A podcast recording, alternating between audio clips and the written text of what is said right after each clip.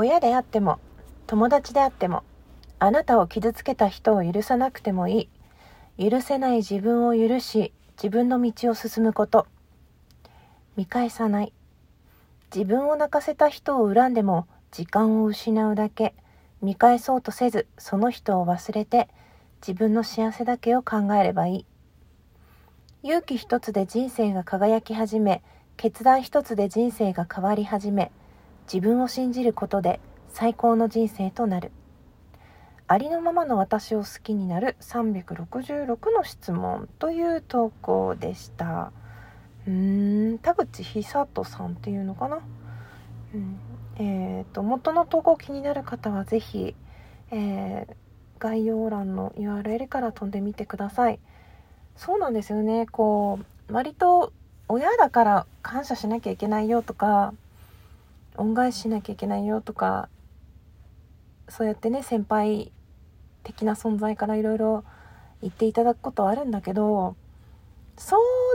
ういう風に素直に思えたら素敵だけどさ100%そうでなければいけないっていう風に私は思っていなくて。うんたとえ親であっても自分に対して害をなす存在というか受け入れがたい思想というか合わないんだったら無理して一緒にいなくていいと思うんですよね。私は割と一緒に住んでる間は全然合わなくてなんでこういう風になるんだろうと思ってたんだけどまあ親の愛の形が自分の欲しいものと違うだけ。もうなんか今ね自分が親になって考えると分からなくはないんですよね。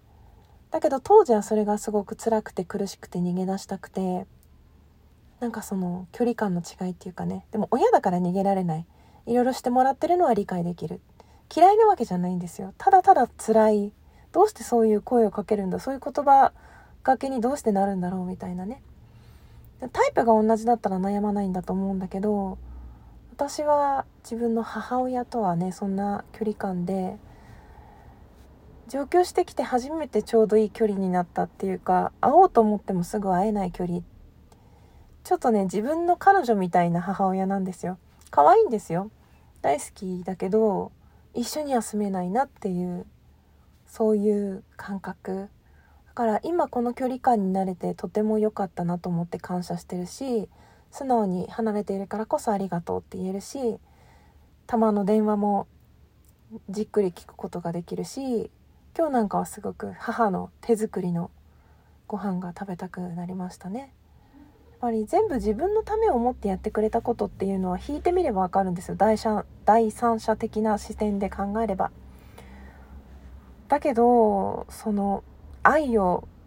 の真ん中でっていうか真ん前で受け続けるにはあまりにもねなんか良かれと思って言ってるのよ。あなたのためを思って言ってるのよ。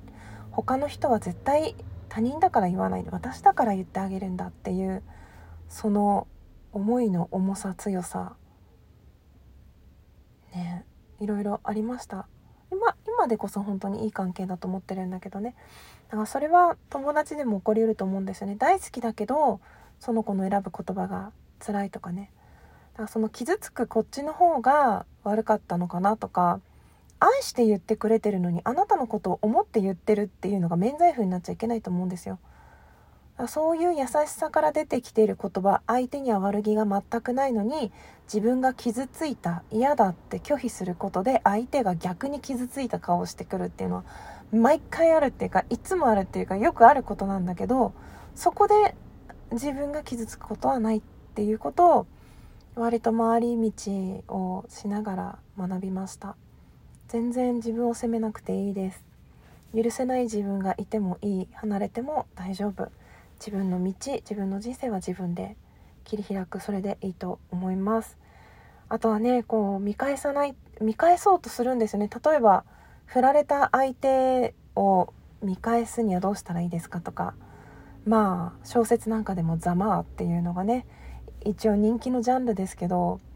まあ、それが結果うまくいくこともあるし自分はすっきりするかもしれないよね。読んでて私も嫌いじゃないです。見返すやつ。だけどそこでかかっている時間とか労力って結局もったいない。プラスに働くならいいけどなんか恨みを晴らそうとするっていうのがちょっとかっこ悪いかなって。私もかつては見返してやるとかまあ振られるとかそういう理由ではなくねなんかこうマウントを取られるとかライバルに対してとかなんかこう勝ち負けではないフィールドであっても見返してやりたいみたいななんか妄想に近い憧れのような見返してみたいなっていうのをねそういう気持ちを抱いたことはゼロではないけれども非常にそれはねその人ありきのことだから虚しいし相手が同じ気持ちじゃないんだったら全く無意味というか私が勝ったところでその人が私のことをどうでもいいと思っていたら全く届かないわけですよね。なんかすごく虚しいことだなと思ってうんすごくああわかると思ったのでこちらシェアさせていただきました。皆さんいかがですかね？そういうことってありますかね？なんか距離をとって良かったこと逆に近くなったからこそ良かったことあったら教えてください。それでは最後まで聞いてくださってありがとうございました。またね。